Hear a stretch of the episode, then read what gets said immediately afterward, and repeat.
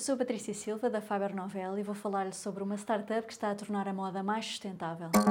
Hot Toast.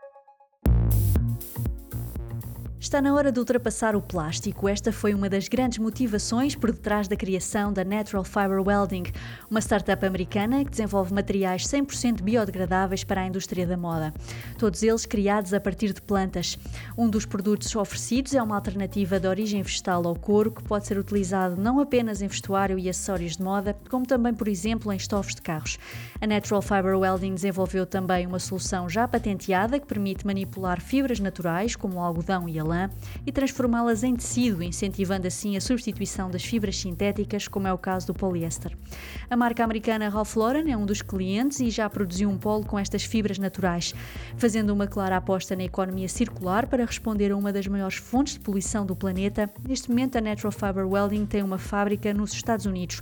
Desde foi fundada em 2015, já captou 35 milhões de dólares de investidores como a Allbirds, a Ralph Lauren e o grupo Richemont. Super Toast by Faber Novel.